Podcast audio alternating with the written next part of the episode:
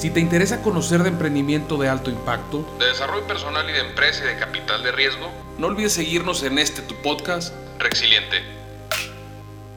El día de hoy está con nosotros Hugo Bloom, quien es founder de la startup denominada 100 ladrillos. Hugo, ¿cómo estás? ¿Qué tal, Daniel? Muy bien, gracias. ¿Tú?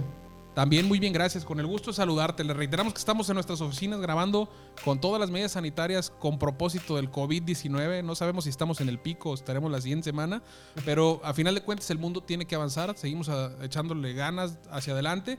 Y pues aquí estamos hablando sobre temas de capital de riesgo, de emprendimiento de alto impacto con la finalidad de democratizar el ecosistema del venture capital. Hugo, quisiera platicar, todo el mundo habla de que al momento de emprender, o muchas personas dicen, quiero que se me ocurra una gran idea, quiero encontrar algo que la gente quiera comprar, quiera contratar, etcétera, pero en la práctica vemos que muchas ocasiones no pasa eso. Lo que sí suele pasar es que alguien detecta un problema y encuentra la manera de solucionarlo o le hace más fácil la vida a alguien o encuentra una manera más sencilla de algo que todo mundo daba por establecido. En el caso de 100 ladrillos, antes de que llegue la pregunta obligada de qué se hacen, cómo funciona, etcétera, quiero ir dos pasos atrás y que nos platiques en su momento, porque no fue tu primer emprendimiento y vamos a hablar de eso también en un momento eh, más. Pero quisiera ver, saber qué fue esa problemática, cuál fue esa mejora, cuál fue esa idea que surgió a raíz de esa problemática que detectaste, que tú creíste que se podía solucionar a través de 100 ladrillos. Claro que sí, Daniel, tienes toda la razón. Este, yo creo que los grandes emprendimientos y las grandes ideas de negocio salen para resolver un problema que, o como tú bien dices, algo que no estaba resuelto o algo que se puede tener una solución 10x mejor que el anterior, ¿no? Y por eso el tema de las startups, ¿no? Eh, en nuestro caso, definitivamente veíamos un problema, un problema eh, en, el acceso a la inversión inmobiliaria. Eh, veíamos que era complicado, era, costoso era difícil y además requería de montos muy altos, ¿no?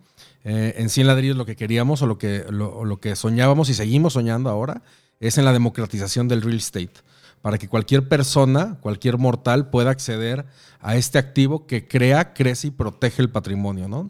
Eh, y, ahondando un poco en la pregunta o en el comentario de que las startups, em, eh, las startups empiezan por un tema de resolver un problema, creo que casi todas las personas caen en un, error o una traba que, siempre pasa, ¿no? Te enamoras del problema, pero también te enamoras de la solución que tú le quieres dar a ese problema, ¿no? Y te ciclas en que tu solución es la mejor forma de resolver ese problema. Este, esto siempre lo he dicho, ¿no? Eh, a raíz de otros podcasts y otras eh, eh, literatura que he escuchado por ahí o leído. Y es enamórate del problema y no de la solución sin embargo, en 100 ladrillos también nos pasó, ¿no? Nos pasó que nos clavamos tanto en la, en en la versión 1 de, cómo queríamos solucionar el problema que, que, nos ciclamos. Eh, y a raíz de varias cosas como la emisión de la ley eh, FinTech, eh, decidimos cambiar el modelo de negocio 100% en 100 ladrillos, el modelo legal, el modelo tecnológico. Y hoy este, operamos una plataforma que creemos que ya encontramos el Product Market Fit este, y lo hemos visto eh, claramente en los últimos meses, ¿no? ¿Cuáles son las principales? Que estamos hablando de la famosa, ya sea iteración o el, pivotear o el reforzar, ¿no? Eh, ¿Cuáles son las principales diferencias entre la primera idea, el primer saque que tuvieron eh, y la que desarrollaron en este momento en donde ya encontraron ese product market fit? ¿Cuáles son las diferencias principales? Ok, me gustaría irme un paso antes de esa, de esa, de esa pregunta y esa respuesta, ¿no? Yo creo que la diferencia entre un startup y un emprendimiento es un emprendimiento tradicional tiene una, una, hoja de ruta muy clara, ¿no? Oye, quiero poner un puesto de, helados, pues hay recetas de helados, hay eh, temporadas, sabes cómo se sirve, sabes las temperaturas, hay una hoja de ruta, ¿no? En las startups, eh, generalmente son empresas que, que, no tienen una hoja de ruta clara, ¿no? Y que vas a descubrir cómo solucionar un problema de una forma que nunca antes se había hecho o, solucionar de forma 10x exponencialmente eh, mejor o más eficiente, más barato, más eficiente, este, una mejor solución, ¿no? Entonces, que, incluso Hugo, perdón que te interrumpa, pero hay quien define como Eric Rice que las startups son eh, empresas que crecen en un ambiente de altísima y constante incertidumbre. Pues, Totalmente. Tan así que a diferencia de un emprendimiento tradicional en donde sabes cuál es el proceso A, B, C, con algunas pequeñas variantes, en el caso de una startup es cada día una batalla distinta y completamente opuesta a otro, a lo de otro día que tienes que enfrentar. y, y generalmente las startups son de tecnología porque la tecnología te apalanca para poder realmente hacer esa, ese, ese cambio exponencial en la forma de, resolu- de solucionar un problema. Entonces, siempre, eh, le- eh, siempre veo y siempre les platico a la gente que una startup tiene, es un emprendimiento que tiene un problema a resolver y hay un mercado que atacar, ¿no? Y requiere demasiado dinero, más dinero que un emprendimiento tradicional, porque tiene que iterar en la forma en la que mejora su producto para ver cómo, cómo el mercado va, va adoptando ese, ese, ese, ese producto. Entonces, el tiempo que te tardas de crear el producto, llevarlo al mercado, e iterarlo, porque una es, tú crees que teóricamente tú tienes la solución al problema y sale una versión del producto A y acá está el mercado. Sí. Y vas viendo, y, es, y, ahí es donde, y ahí es donde cuesta tanto este, llegar al product market fit. Tienes que seguir iterando, modificando el producto que, o el servicio que tienes que ofrecer que para ese- que haga clic. Y una vez que el mercado y el producto hacen clic, que se llama product market fit, estás listo para escalar tu emprendimiento, ¿no? que es precisamente en ese product market fit en donde ya hay tanta demanda del, del bien, producto, servicio que tú generas, que incluso con un crecimiento orgánico que sí es sostenible, que alcances un punto de equilibrio, que ya tienes unos ingresos recurrentes, eh, requieres de incluso factores externos o elementos externos, uno de ellos el capital, para poder soportar o poder atender esa demanda en los grandes volúmenes que se está llegando y yo creo que es uno de los momentos clave en donde interviene el capital de riesgo. Así en el caso de ustedes, en Sí. ¿cuál fue el timing en el que llegó Sí. Eh, y en qué momento dijeron, híjole, creemos Sí. que necesitamos voltear hacia afuera y tener más capital para crecer en la Sí. forma en la que queremos hacerlo? Eh, y y le responden en dos partes, ¿no? La primera es, lo que queríamos en ese momento, lo que soñábamos era hacer mucho más sencilla la adquisición de inmuebles a través de una plataforma. Veníamos de un emprendimiento que se llama yotepresto.com, que también es un peer-to-peer lending y una, y una, una empresa de fondeo colectivo de deuda. Este, y creíamos que le podíamos ofrecer, eh, en base en la misma tecnología, a la gente la posibilidad de que tenga un marketplace, un mercado en el que puedan comprar y vender estas fracciones, ¿no? Generalmente en el mundo tradicional, comprar un inmueble, voy a decir números, te costará a lo mejor 2 millones de pesos un inmueble, que son 100 mil dólares, y más o menos te cuesta un 15-20% adicional entre trámites burocráticos, impuestos, libertades de gravamen, escrituración, etc. Barreras de entrada elevadísimas. Barreras de entrada altas para obtener este asset class o este activo que, que- que generalmente que pro- protege tu patrimonio y te hace crecer el patrimonio y recibir tus rentas. Adicional a eso, tardabas más o menos 60 días en poder hacer tuyo ese inmueble. Son los trámites hoy burocráticos. En ese momento dijimos, oye, ¿cómo le podemos hacer para pulverizar ese acceso a la, inversión y hacerlo mucho más rápido este, y con costos mucho más bajos?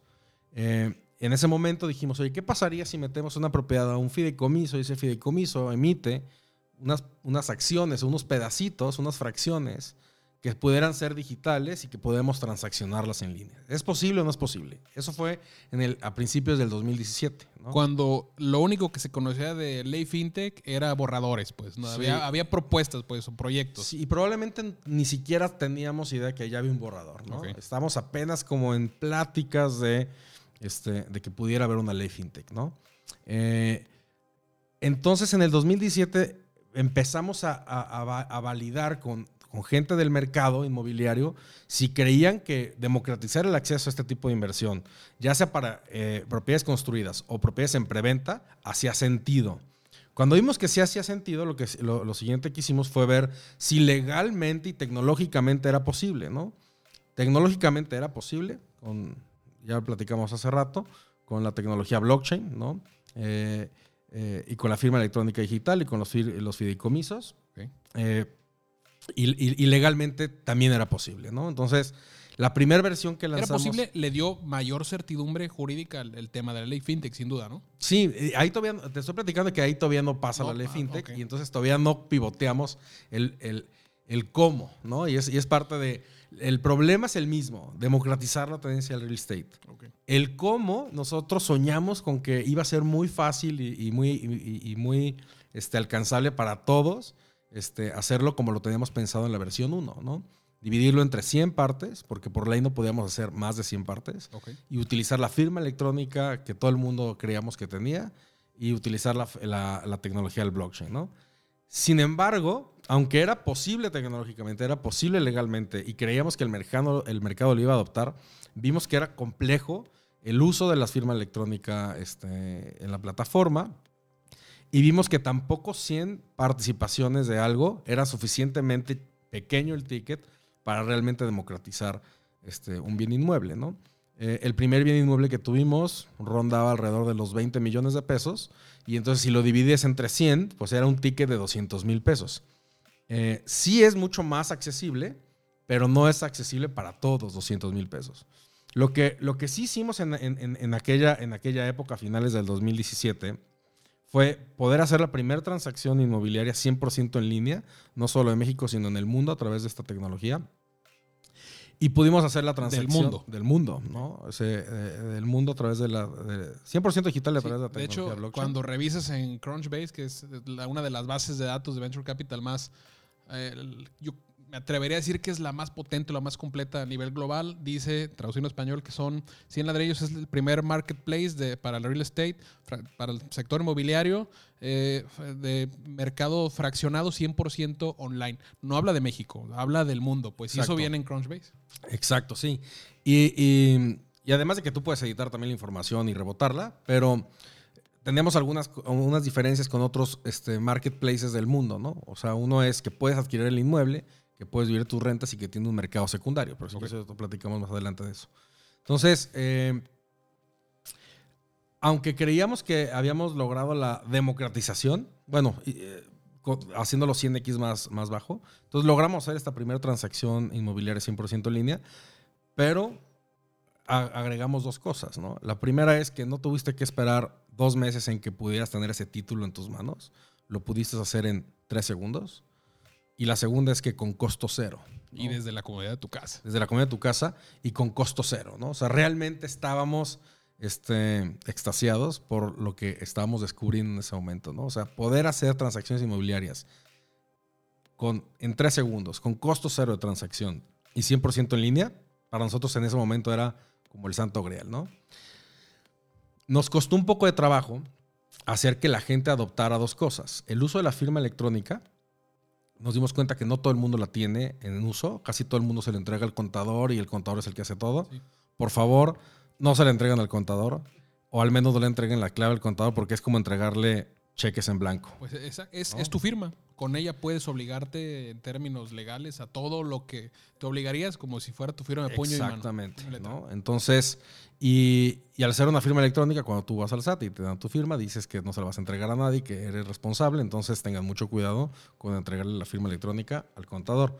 Pero bueno, nos dimos cuenta que no toda la gente tenía acceso a esa, la facilidad de hacerlo no era tan, no era tan sencilla y que tampoco el 100 eh, participaciones o 100X, más, más, accesible, la inversión inmobiliaria, era tan democratizable, ¿no? Eh, la realidad es que no nos dimos cuenta tan rápido. Nos dimos cuenta porque en, marzo del 2018 sale la ley FinTech. Y después de muchas pláticas con la Comisión Nacional Bancaria de Valores, tuvimos que tomar la decisión de si queríamos ser una, una ITF, una institución de tecnología financiera, o seguir como seguíamos operando. Y después de muchas pláticas internas con el equipo tecnológico, con los socios, con, con el equipo comercial, decidimos que iba a ser doloroso cambiar el cómo, ¿no? Con lo que habíamos soñado tanto y con, la idea que habíamos trabajado tanto eh, y decidir agarrar el 100% de la base tecnológica, hacerla este, pedazos. pedazos y tirarla a la basura para resurgir y hacer una nueva versión de 100 ladrillos con un producto 100% eh, renovado, totalmente nuevo, eh, y con un modelo legal apegado 100% a la ley FinTech, ¿no? Dentro de las causas que hicimos de, decidir irnos por esta, este pivot, este, fue eso, ¿no? Fue, uno, ya no tenías que usar la, firma electrónica, entonces cualquier persona con una firma electrónica simple, avalada por la Comisión Nacional Bancaria, este, puede operar. Y la segunda es que ya no hay límite de, la cantidad de ladrillos que, podemos emitir. Entonces, hoy las propiedades emiten 10 mil, 20 mil, 50 mil ladrillos. Y tu barrera de entrada desde el punto de vista financiero, pues ya es hoy por hoy el ticket mínimo de entrada. De hoy el ladrillo más barato lo puedes comprar por 1.200 pesos, ¿no? Aunque a la gente le recomendamos que, pues, que invierta una cantidad eh, superior a eso. Le recomendamos a la gente que invierta ah, entre 100 y 300 mil pesos para que puedan disfrutar y, sentir este, las rentas eh, mes a mes, ¿no? De otra manera sería imperceptible para ellos. Sería imperceptible y la otra es eh, que puedan diversificar en, diferentes productos inmobiliarios de los que le ofrecemos, ¿no? Pero lo que, lo, que, lo que es una realidad es que es la primera vez en la, en la historia que con 10 mil, 20 mil, 50 mil pesos puedes diversificar en patrimonio inmobiliario este, en nuestro país y probablemente en el mundo. Y qué una manera, Hugo, de diluir ese riesgo. Digo, el riesgo nunca, el simple hecho de ser, de estar en este planeta Tierra nos hace que siempre tengamos en alguna faceta algún nivel de riesgo. No se elimina al 100%, pero sí se diluye.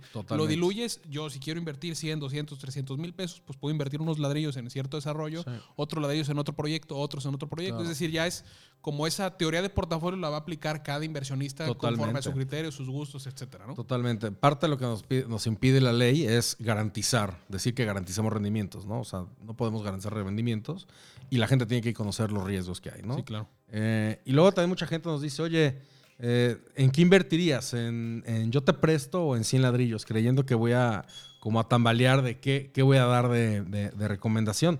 La realidad es que les digo, pues gracias a la tecnología estamos viendo eh, en una época bastante interesante. Te da la posibilidad de que inviertas una parte en Yo te presto, una parte en 100 ladrillos y una parte en otras plataformas, ¿no? O en CETES, o, en CETES, o, en bolsa, o en este hay muchas opciones ahora sí, ¿no? Incluso hay plataformas como Arcángeles, ¿no? Que te permiten desde 5 creo que bajaron incluso ticket a 3 mil pesos. Tú puedes comprar un pedacito de un startup, pues en donde ellos ya realizaron ese proceso de due diligence para que tú puedas tener un riesgo menor. Así eh, es. Hugo, eh, como gran parte de la, audiencia lo sabe y Hugo, como gran parte de la audiencia lo sabe, en este podcast abordamos temas de Venture Capital desde distintas perspectivas, la de los founders de las startups que han recibido financiamiento por parte de, fondos inversionistas ángeles, hemos invitado inversionistas ángeles, eh, fondos de inversión, incluso gente de la academia que tiene que ver temas de Venture Capital, eh, ha estado con nosotros y tu perfil es interesante porque juegas o has jugado un doble rol o tienes dos cachuchas. Una como founder de startup, que no es la primera vez que lo haces con 100 ladrillos, y ahorita me gustaría que nos platiques al respecto de ello. Pero otro también como founder, founder de un fondo de inversión de Venture Capital. Eh, platícanos cómo ha sido ese proceso, cómo jugaste y en qué momento decidiste, pues, a final de cuentas, seguir siendo el, founder, siempre lo vas a hacer, pero dedicarte quizá en menor medida en cuanto a responsabilidades para dedicarte full time a tu actual proyecto. Va, claro que sí, Daniel. Te platico en dos minutos de la historia, el camino para que, para que pueda ser entendible y claro y qué, y qué rol y función juego, ¿no? Este, antes que nada, yo me considero emprendedor antes que inversionista, ¿no? Eh, hace más o menos 15, 16 años empezamos junto con mi socio Juan Pablo eh, y yo una, financiera tradicional, damos créditos, créditos, microcréditos o créditos personales a, empleados, generalmente empleados de empresa eh, privada y gobierno. Y estuve dirigiendo junto con mi socio más o menos 10 años la empresa, ¿no? De una empresa 100% tradicional, teníamos eh, o tenemos, eh, la empresa sigue operando y la, la, opera mi socio al 100%, yo ya no opero nada la empresa un ejército de, promotores en 15 estados de la República, donde operábamos alrededor de 40 sucursales.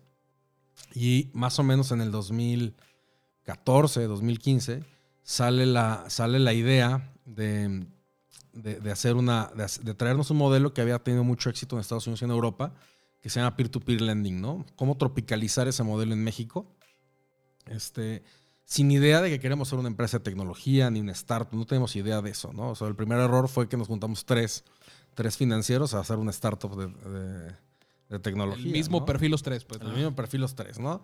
La única diferencia es que nosotros, eh, Juan Pablo, mi socio y yo, eh, no podíamos operar porque estábamos operando la, financiera tradicional y nos trajimos a, Rubén Chávez, que es, el, es actualmente el CEO de Yo Te Presto para, iniciar este, este sueño, ¿no? Entonces, eh, un poco nace esa idea como por dos factores. Una es quién va a ser el Uber de tu industria, ¿no? El miedo de, quién va a destronar al, negocio que tienes tradicional.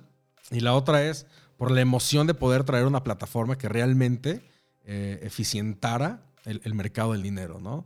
Por un lado, los inversionistas que no obtienen nada por su dinero en el banco Y por otro lado, los, los, los acreditados que pagan un dineral por las Tasas tarjetas de altísimas. crédito o, los, o, o el crédito al consumo, ¿no? Entonces, en 2014, 2015, eh, iniciamos esta plataforma que se llama Yo Te Presto. Y me salgo de operar capital financiera junto con, y dejo a mi socio ahí. Eh, y la realidad es que nos, nos cambia el chip y el, y, y el tema de cómo con tecnología puedes apalancar tantas cosas, ¿no? Y al principio la gente nos decía, oye, ¿cómo puedes, cómo te atreves a prestarle a alguien en línea, ¿no? Si no lo ves, ¿no? Y al principio pues, Si no te firma nada. no te ¿no? firman, sí. Y al principio teníamos que inventar algún tipo de respuesta para sentirnos como nosotros mismos de que estábamos haciendo algo que, que pudiera parecer más riesgoso. Es ¿no? que le, le respondís, pero más con la intención de convencerte a ti Sí, mismo en lugar de. totalmente, ¿no? Y, y, y al poco tiempo nos dimos cuenta que la, la capacidad y, el, y de análisis de, un, de, de los créditos en, en- en Yo Te Presto, hacíamos a lo mejor 62 data, data points que analizábamos en tiempo real de la persona, era mucho más profundo que lo que estábamos haciendo y llevábamos haciendo 10 años en Capital Financiera, ¿no? Y entonces ahí fue y como mucho más rápido y más barato, seguramente. mucho más rápido, mucho más barato este, y mucho más seguro, ¿no? Entonces, eh, pasamos de un modelo donde le prestábamos a alguien que nos enseñaba una IFE y respiraba a un lugar donde teníamos una información transaccional. de- de- brutal de la gente y poder medir las dos cosas en tema de crédito. Voluntad y capacidad de pago, ¿no? O sea, ¿cómo, cómo resuelvas esas dos sís? Tiene capacidad Sí, y tiene sí voluntad. podrá pagarme y sí querrá Sí querrá pagarme este. Si puede resolver eso, este, no importa la metodología que utilices, dale crédito a una persona, ¿no? Entonces aprendí la verdad muchísimo y fue un golpe duro, este, el ver cómo en, uno en un año o dos años en Yo Te Presto tenemos una capacidad de originación mucho más potente que lo que llevamos haciendo 10 o 12 años en Capital Financiera, ¿no? Teníamos energía, estábamos jóvenes, teníamos, creemos que tenemos capacidad de hacer las cosas y tenemos una ceguera de taller brutal, ¿no? Entonces, eh, Sobre todo porque seguramente si el, cuando el negocio es bueno, por esa misma ceguera de talleres, pues están funcionando las cosas. Exacto. Mi pre- otra pregunta que me surge en este momento, o sea, ¿cuál fue eh, ese, ese, mm, no es punto de quiebre, pues, pero ese momento en el que eh, se les ocurrió arrancar otro proyecto? Si ya tenían uno que iba viento en popa, que estaba funcionando, que sí era una financiera tradicional, pero a final de cuentas estaba generando resultados. pues. Claro. Esa necesidad Sí. de emprender algo nuevo, disruptivo, ¿en dónde surge? Mira, son dos cosas. La primera es el- el- lo que te decía del Uber de tu industria, ¿no? Un poco como ir un paso adelante y, y si te vas a, si alguien te va a comer, que seas tú mismo, ¿no? Y, y- montarte a la ola de la tecnología. Y la otra es, pues, el gusanito que siempre, yo creo que siempre vamos a tener de tratar de, llevar un producto que pueda mejorar en algún aspecto la vida de- de- del, de- del consumidor, si no no tienes empresa, ¿no? Este, y a raíz de eso, salgo yo de, yo te presto de, de- la creación inicial, del producto, de, todo eso, y se queda Rubén Chávez y su equipo al frente de yo te presto, y junto con mi socio Juan Pablo y yo decidimos que era una buena etapa de hacer un fondo de capital de riesgo que tuviera dos cosas, ¿no? O sea, nos, no- nos, nos encantaba, nos encantaba una frase que decía eh, el creador de la metodología eh, Scrum, decía que, si que, en cual- que él nos podía asegurar que en cualquier industria, si la tecnología no es tu core business, de seguro es tu core advantage, ¿no? Entonces dijimos, ¿cómo es posible que nosotros que teníamos lo que te comentaba, ¿no? Tiempo, energía, recursos para poder implementar este, un proyecto de tecnología en la compañía, no lo habíamos hecho, ¿no? Entonces dijimos, ¿sabes qué? Hay que hacer un fondo de capital donde podamos invertir en empresas, en dos sectores de empresas. Una es empresas de tecnología, startups tal cual, donde busquemos preferentemente empresas que tengan eh, un producto tecnológico, que quiten intermediarios del camino, o sea, o que eficienticen mercados y que vayan directamente al consumidor, ¿no? Un B2C. Por otro lado, queríamos hacer inversiones en, en empresas tradicionales que si le metiéramos un poco más de, te- de- de- de- de tecnología, pudiera ser brutalmente el, el- el crecimiento. ¿no? Entonces, con esa, con esa idea fundamos KF Ventures y eh, contratamos equipo eh, con la idea de poderle dar servicio a las empresas, un poco como un small private equity, pero con demasiado smart atrás, ¿no? Que después platicamos de qué es Smart, ¿no? Pero creíamos que nosotros podíamos ayudar a empresas tradicionales a meter proyectos, hacer una administración de proyectos, meter tecnología, hacer una reingeniería financiera y obviamente aportar o traerles capital a la mesa, ¿no? El conejillo de Indias fue el primer emprendimiento, ¿no? Entonces, ¿cómo empezamos la transformación de lo que creíamos que de un negocio, como tú dices, que estaba bien, que no te da problemas, que, pero cómo lo mejorábamos. Sí, porque la gente se mueve cuando, cuando el agua te empieza a subir. Pues si todo va viento en popa, la inmensa mayoría de los emprendedores se quedan ahí, pues y la resistencia Y la resistencia interna también es importante, ¿no? Porque al interior del equipo, oye, ¿cómo le dices que vas a cambiar las cosas si están bien? Es una máxima de la vida, no hay que arreglar que, lo que no esté descompuesto. Exacto. Pues. Entonces decidimos que esta, esta unidad, este fondo, iba a dar esos servicios a las empresas donde invirtiéramos. No, no íbamos a vender servicios, íbamos a dar servicios solamente a las empresas en las que tuviéramos participación. participación. Y, el, y el conejillo de Indias sería capital financiero. Entonces, logramos hacer ese, esa transformación. Este, empezamos en un proceso de transformación digital. Hoy tenemos cero sucursales físicas ¿no? en, esa, en esa empresa. Este, y con algunos avances en, el tema tecnológico importantes. Eh, y seguimos, y seguimos, y ya se volvió una obsesión. Ahí también al interior ya cambió un poco la cultura del chip, que fue difícil, ¿no? Pero bueno. En el Inter sale la oportunidad de, de invertir en varias startups, entre ellas una, una empresa que tiene eh, el tema de la firma electrónica del blockchain. Y sale de ahí la idea de poder democratizar a raíz de varios dolores de cabeza que habíamos tenido en el futuro en el tema del real estate. Y viendo también cómo a la comunidad de Yo Te Presto le interesaba invertir en otro tipo de assets, ¿no? No solamente prestar, sino buscaban otra cosa adicional. Eh, sí, en su ADN está implícito la diversificación, pues, ¿no? Por algo, no, por algo invierten en Yo Te Presto y en este tipo de plataformas. Y, este, y la otra es la gente sueña con, con, seguridad de vivir de sus rentas, ¿no? Dijimos, oye, qué padre sería poder democratizar, tal, tal, tal. Habíamos tenido eh, algunas historias de dolores de cabeza en el, en el, mundo inmobiliario y sale la oportunidad y hablamos, mi socio y dijimos, oye, creo que hay una oportunidad aquí. Me encantaría dedicar los próximos 10 años de mi vida a sacar adelante esta empresa que se llama 100 ladrillos y que salió 100 ladrillos por decir 100 y la gente le gusta invertir en ladrillos. Después le cambiamos el nombre, dijimos, y el nombre ya se cambia, se quedó, ¿no? Este. Y bueno, ahí fue cuando después de, platicamos hace rato, ah, después de revisar y rebotar con los jugadores, eh, los jugadores más importantes de la industria inmobiliaria en, en, nuestra región del país, y con fondos de capital, y con abogados, y con eh, equipo técnico, vimos que era posible hacer esta plataforma, y es cuando decidimos levantar eh, recursos de ángeles inversionistas y fondos de capital, ¿no? Y ese proceso, ¿cómo lo llevaron a cabo? La idea de este podcast, eh, Hugo, es que personas que quieren invertir vean en el Venture Capital una opción que no es tan complicado, que no la vean tan en las nubes, que democraticemos parte de, esa cultura de inversión, pero por el otro lado también para quienes son founders o van a fundar en algún momento una startup y quieren eh, o vislumbran el tema del capital de riesgo como un catalizador que les ayude a, crecer mejor y de una manera más acelerada, eh, desde esa perspectiva, platícanos para esas personas que en algún momento fundarán o están fundando una startup, ¿cómo fue ese proceso? ¿Qué recomiendas tú que hay que cuidar? Desde este lado, tú estuviste ya en ambos lados, pues primero como, como founder, luego como fondo, ahora como founder, no sé qué te depara el destino, digo, la, la, vida es larga, quizás sigues como founder en este, en otro emprendimiento, quizás como inversionista ángel, no sé, pero tú has vivido los dos lados de la cancha, conoces los dos lados de la moneda, ¿qué recomendaciones das? Digo, ¿cómo fue su proceso y qué le sugieres a, a las personas que buscan acercarse a inversionistas Ángeles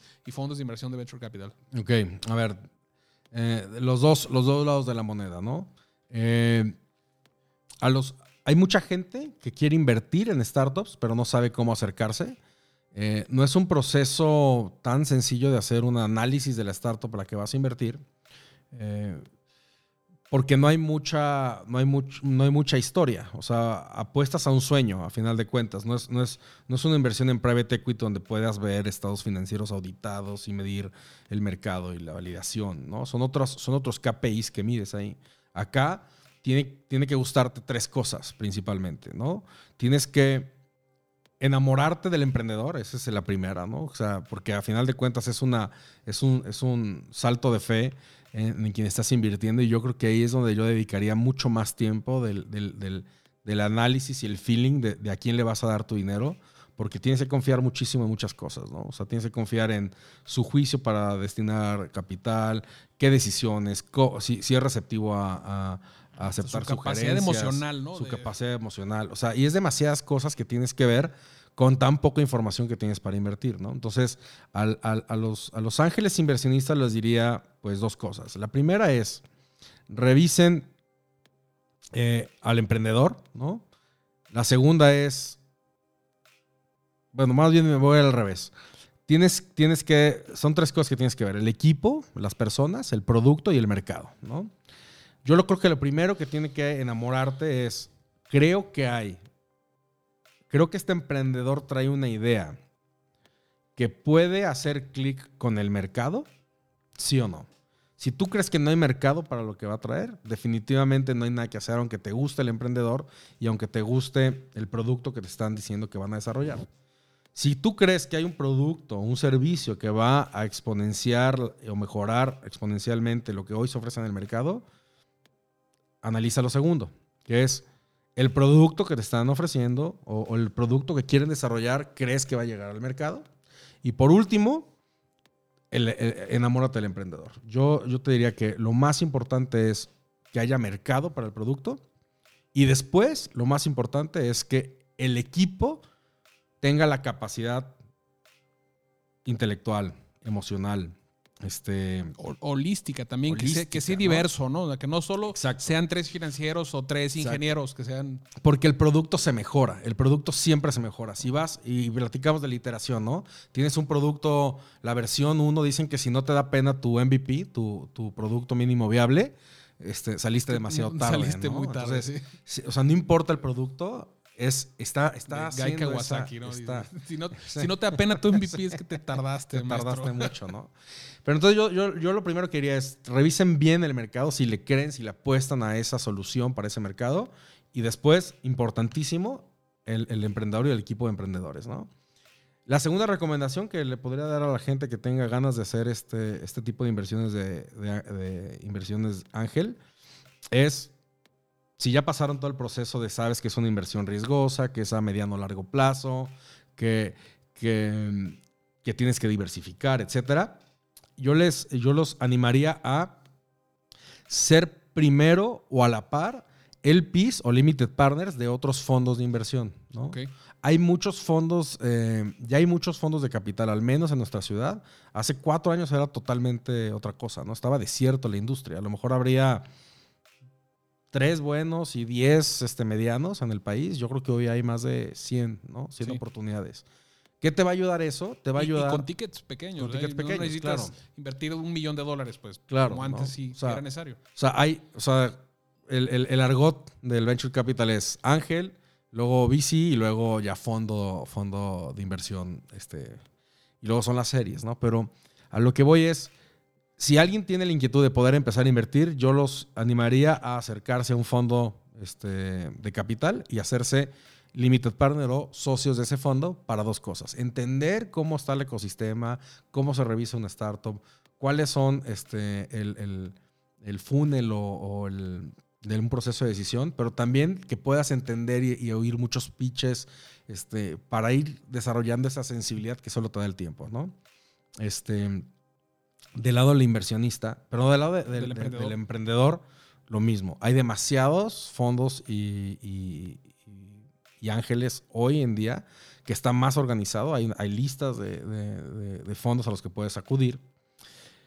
Pero sobre todo, te diría que tienes que demostrarle.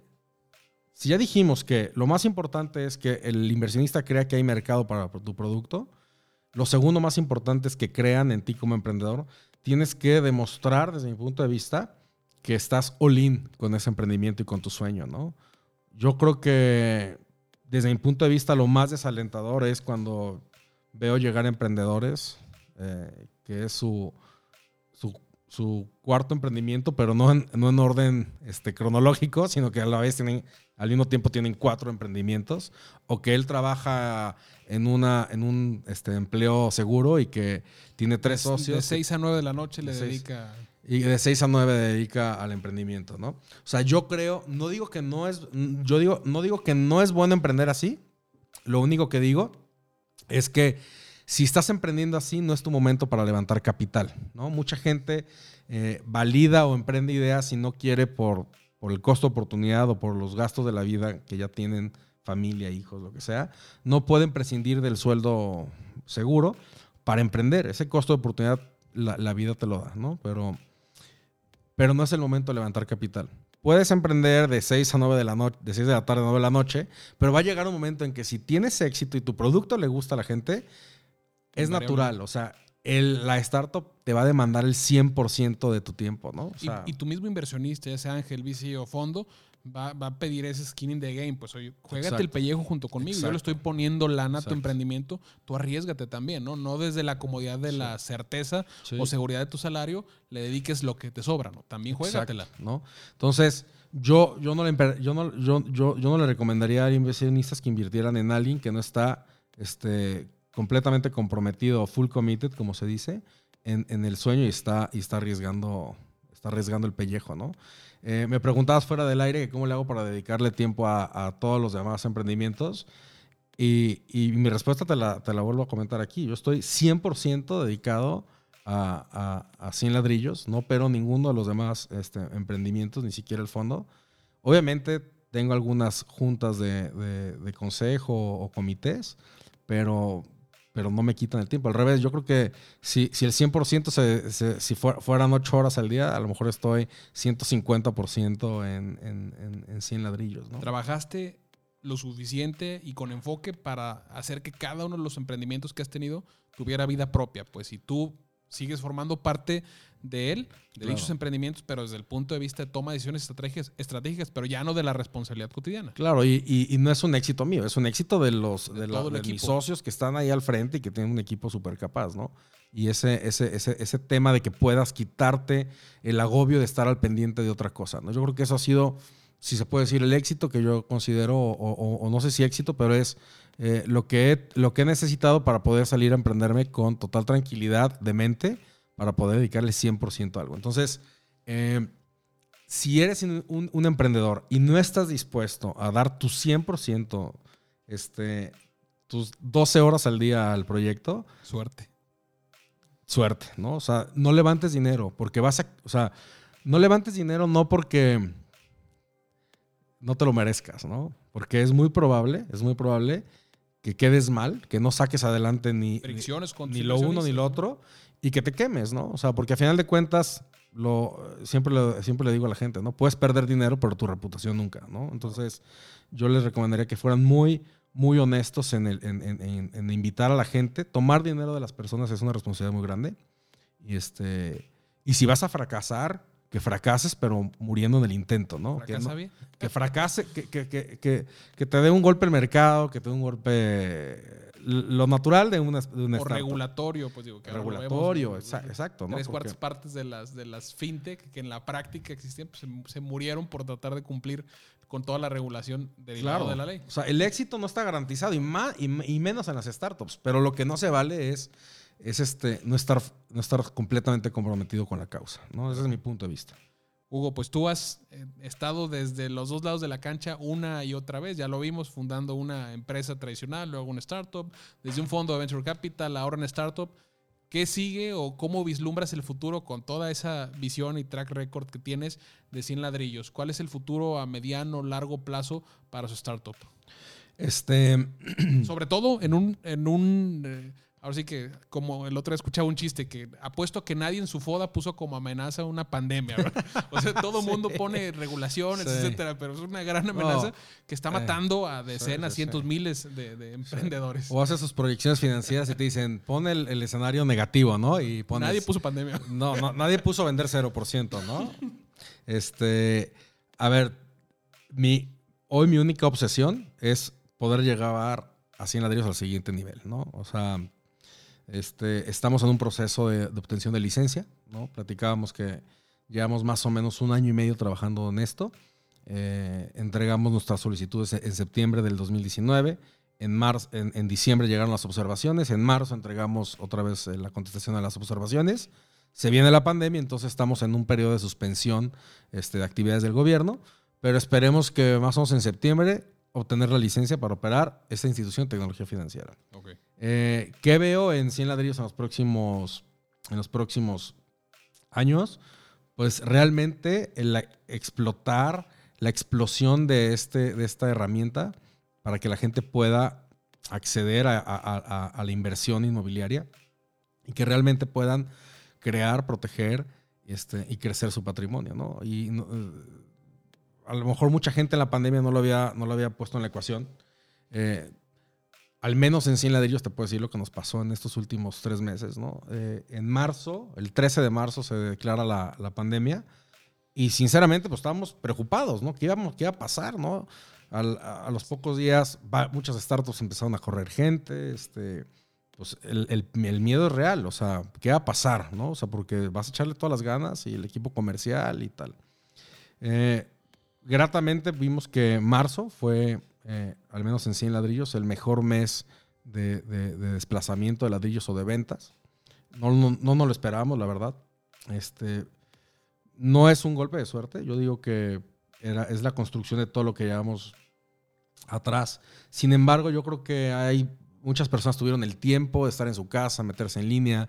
Eh, tuvimos una, una variación del tipo de cambio, la gente empezó a asustar.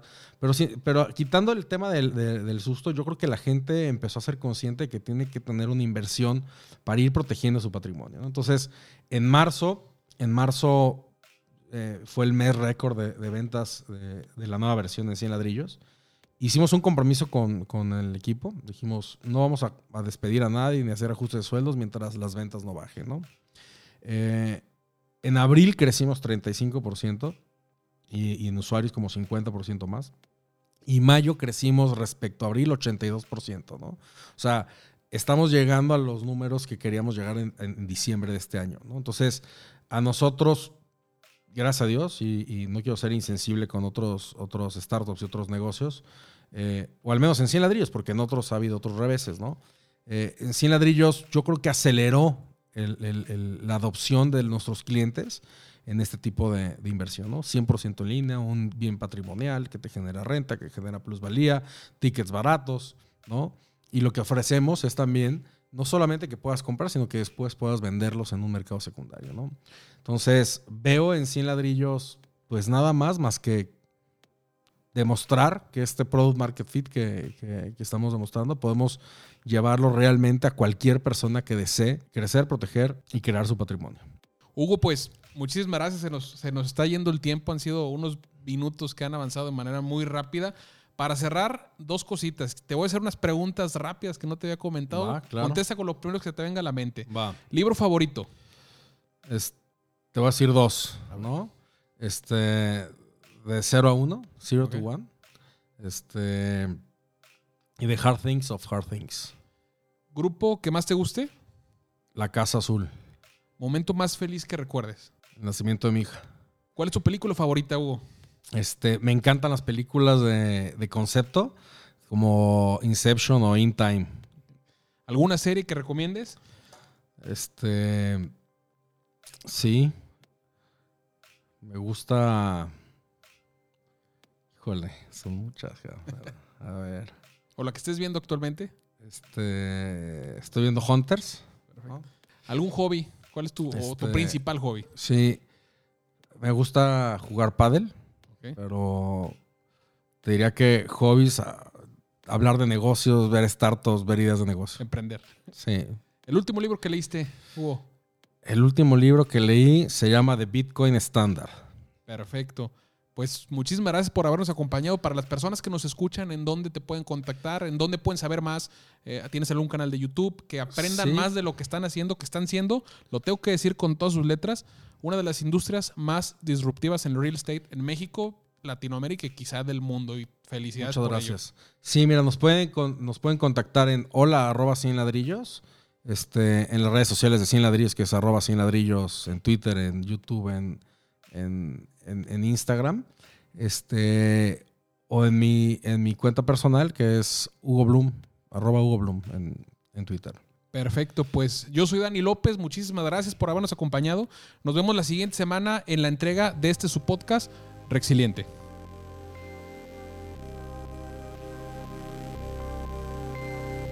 Si te interesa conocer de emprendimiento de alto impacto, de desarrollo personal y de empresa y de capital de riesgo, no olvides seguirnos en este tu podcast, Rexiliente.